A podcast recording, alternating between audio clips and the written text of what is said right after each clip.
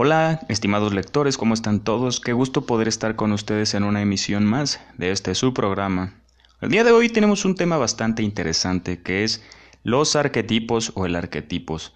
Vamos a ahondar en su definición y en su concepto, ¿no? Como siempre es muy importante tomar en cuenta las medidas que usamos o empleamos para informarnos de ciertas cosas. Siempre, siempre hago el énfasis de que nos alleguemos a la etimología, que es la ciencia del origen de las palabras, de dónde vienen, de qué lengua. La mayoría vienen del griego, del latín. Eh, hay muchas, muchas variantes, ¿no? Pero vamos a empezar. Lo primero que hay que hacer en pro de poder conocer este significado es que el término arquetipo debemos descubrir su origen etimológico, ¿no? En este caso hay que exponer que procede del griego en concreto. Deriva de la palabra arquetipos, que es fruto de la suma de dos partes claramente diferenciadas como son estas. Por ejemplo, economía son en conjunto dos palabras, ecos y nomía, pero eh, significan dos cosas distintas, pero al juntarlas, el significado de la palabra o del verbo cambia, ¿no?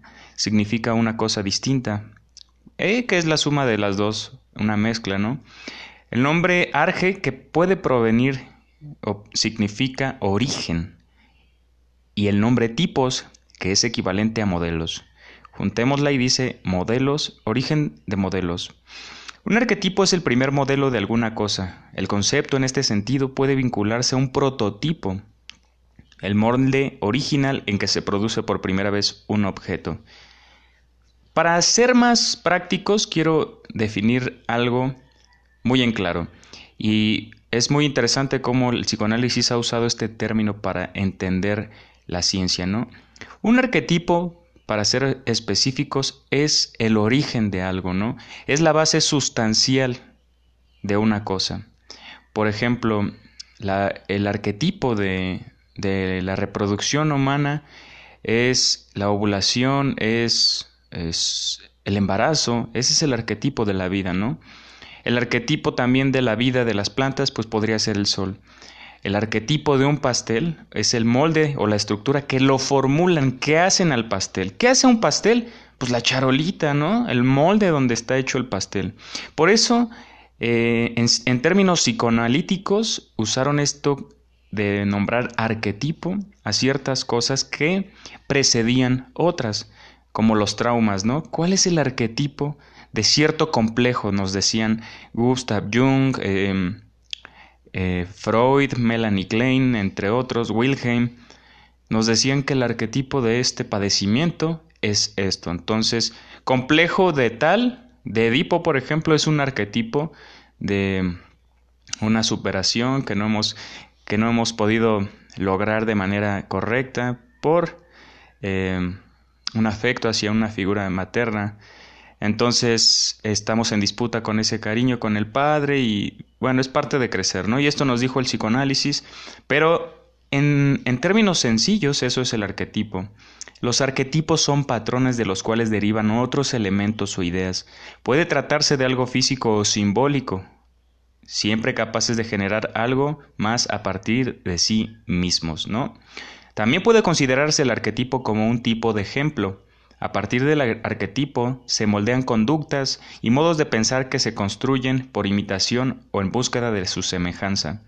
Para la filosofía, los arquetipos son pensamientos compartidos colectivamente que resultan universales. El pensamiento individual y sus correspondientes acciones surgen a base de estos arquetipos que permitan ordenar y clasificar el mundo, ¿no? Todo es una todo está precedido por un origen, ¿no? Por ejemplo, el arquetipo de las palabras es la etimología, ¿no? Entonces, el arquetipo del significado de las palabras, ¿cuál sería? Así es, la etimología que busca indagar en la estructura de dos palabras, del significado de las palabras. Pero para que nos quede más claro, Carl Gustav Jung, que fue uno de los que acuñó este término, un gran psicoanalítico, era médico, psicólogo, psiquiatra. Apeló a la noción del arquetipo para explicar la, construcción del inconsciente colectivo. el conjunto de símbolos primitivos compartido por personas de, otros de, todos los lugares y todas las épocas que se expresaban en elementos de la psique que exceden al campo de la razón. La psique, la psique recordemos que es nuestra alma, nuestro inconsciente, nuestra mente, el mundo ideal, el mundo racional. Entonces, él buscaba padecimientos, ¿no? Recordemos que todos somos seres humanos y que cada cabeza es una cabeza, pero al encontrar similitudes, él fue indagando en la mente de las personas. Se puede estandarizar padecimientos psicológicos, padecimientos psiquiátricos, entonces, analizar la mente, recordemos, por la similitud y la semejanza de que provenimos de un mismo origen que somos humanos, es muy tendiente a que encontremos una similitud en cómo funcionan, cómo se vulneran las mentes, eh, padecimientos, todas estas razones que van menguando a la mente humana, que la van limitando, que la van sesgando. Entonces, esto es lo que busca expresar con el término arquetipo, ¿no? Todos estos preceptos que son el origen causal de algún tipo de trauma, de algún tipo de malestar. Entonces, usando la palabra arquetipo, pudo seccionar, pudo aplicar este término a, la, a, su rama de ciencia o pseudociencia, que era la psicología o el psicoanálisis. El arquetipo wingiano, de este modo, se compone de las fantasías y las representaciones oníricas que tienen un vínculo con leyendas y mitos y conceptos religiosos y que configuran experiencias en los individuos. La figura del héroe, por ejemplo, es un arquetipo mencionado por Jung. Según las propuestas planteadas por ese ilustre figura, nos encontramos con varias clases de arquetipos, tales como estas. Ánima, que viene del ser arquetipo de lo femenino en la mente del hombre. Animus, que trata de la vertiente masculina de la personalidad femenina. Padre, que es la figura de autoridad, de la misma manera es la que se encarga de dar, de venir a dar a conocer ciertos conocimientos ciertos consejos e informaciones acerca de cómo llevar adelante la vida. Ya ves, la palabra padre es eso, ese significado intrínseco que, que tiene, ese es el arquetipo de un padre, ¿no? Entonces, todos estos preceptos vienen de algún...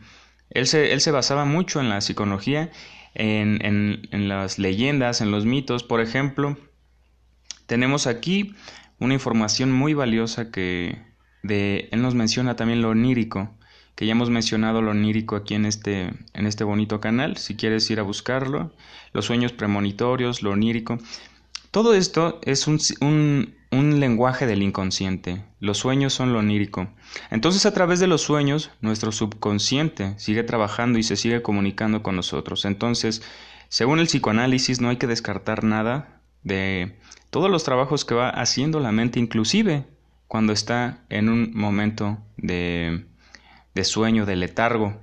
Entonces, en el letargo también acontecen ciertas cosas que la mente. Entonces, cuando puedas, date la tarea de analizar tus sueños y hallarles un significado personal, ya que ahí viven ciertos padecimientos o ciertas cargas emocionales que vivimos en el día a día y nos los llevamos a la cama, ¿no?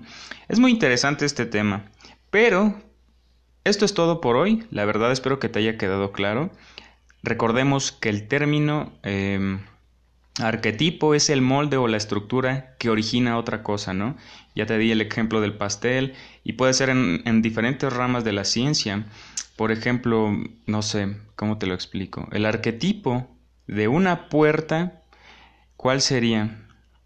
Em, el marco, ¿no? Eh, un marco es un arquetipo de una puerta que ensamblando una tabla rectangular puede hacer una función de obstruir el paso o hacer que entre eh, alguien, ¿no? Entonces, para que nos quede más claro, ¿no?